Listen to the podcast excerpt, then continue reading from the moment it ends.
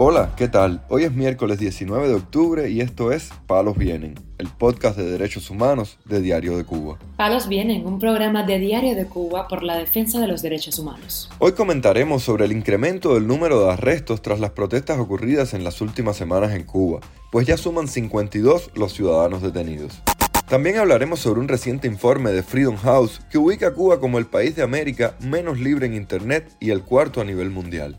Por último, profundizaremos en la situación de 14 manifestantes del 11 de julio condenados a 10 años de prisión en un juicio que se realizó este martes en La Habana. Lo más relevante del día relacionado con los derechos humanos en Palos Vientos.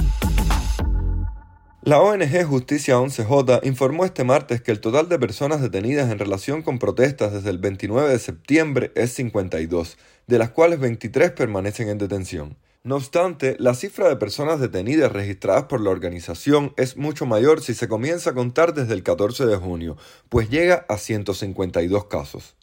En Santiago de Cuba fueron detenidos este lunes los ciudadanos Ovidio Martín Luna y las mujeres Milena González Martín y Zulaine Almenares Vidiaux, en relación con una protesta del 16 de este mes en el reparto Vista Hermosa. La organización independiente también llamó la atención sobre el caso de Zulaine Almenares Vidiaux, madre de tres niños menores de edad, pues según denuncias en redes sociales, sus hijos habrían sido llevados junto a ella al centro de detención.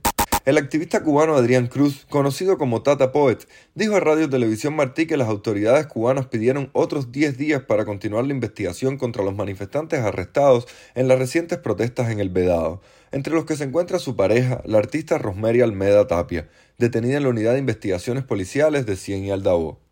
El activista dio detalles a Radio Televisión Martí. La familia la visitó este viernes pasado, eh, ya se ve fuerte, está firme, aparentemente se ve bien, pero bueno, son 10 minutos ahí, eh, eh, lógicamente nadie puede estar bien en la situación en la que ella se encuentra.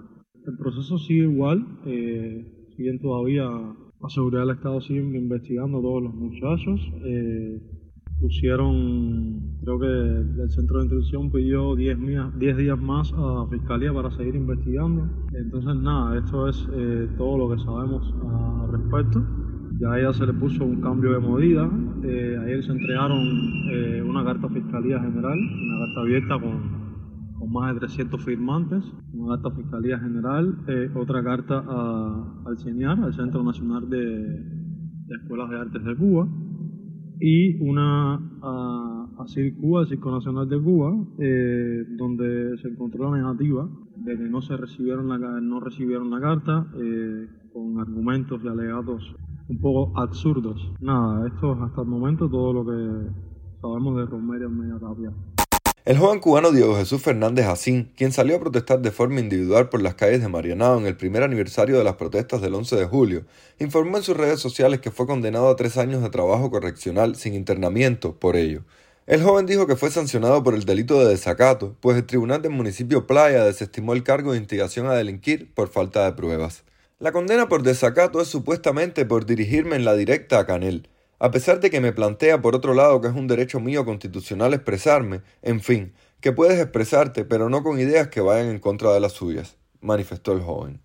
El informe 2022 sobre libertad global en la red que publica anualmente la organización Freedom House colocó a Cuba como el país con menos libertad de Internet en las Américas y el cuarto en un ranking mundial de 70 países, detrás de China, Myanmar e Irán. La isla volvió a calificar como país no libre y bajó el puntuaje a 20, en una escala de 0 a 100. La organización destacó el apagón de Internet y el bloqueo del acceso a WhatsApp, Telegram y Signal por parte de las autoridades cubanas que siguió a las manifestaciones del 11 de julio de 2021.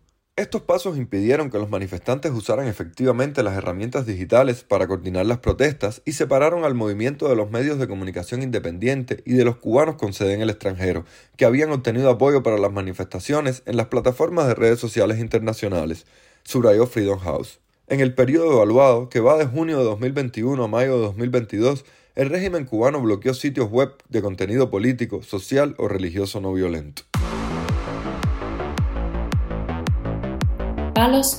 Un total de 14 participantes de las protestas del 11 de julio de 2021 en Cuba fueron sentenciados hasta 10 años de prisión por los delitos de desórdenes públicos, desacato, atentado e instigación a delinquir, según se dio a conocer este martes.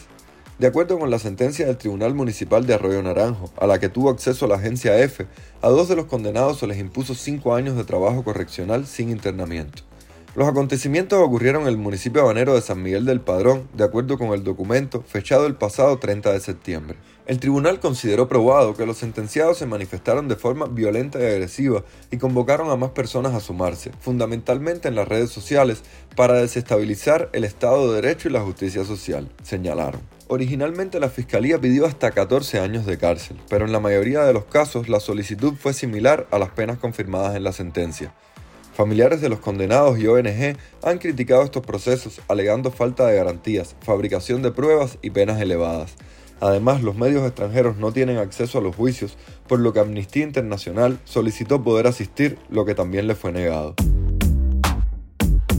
Palos Vienen, un podcast de derechos humanos de Diario de Cuba con la producción y conducción de Mario Luis Reyes. Muchas gracias por acompañarnos este miércoles en Palos Vienen, el podcast de derechos humanos de Diario de Cuba. Pueden escucharnos en DS Radio, Spotify, Google Podcast, Apple Podcast, Telegram y SoundCloud. Yo soy Mario Luis Reyes. Mañana regresamos con más información.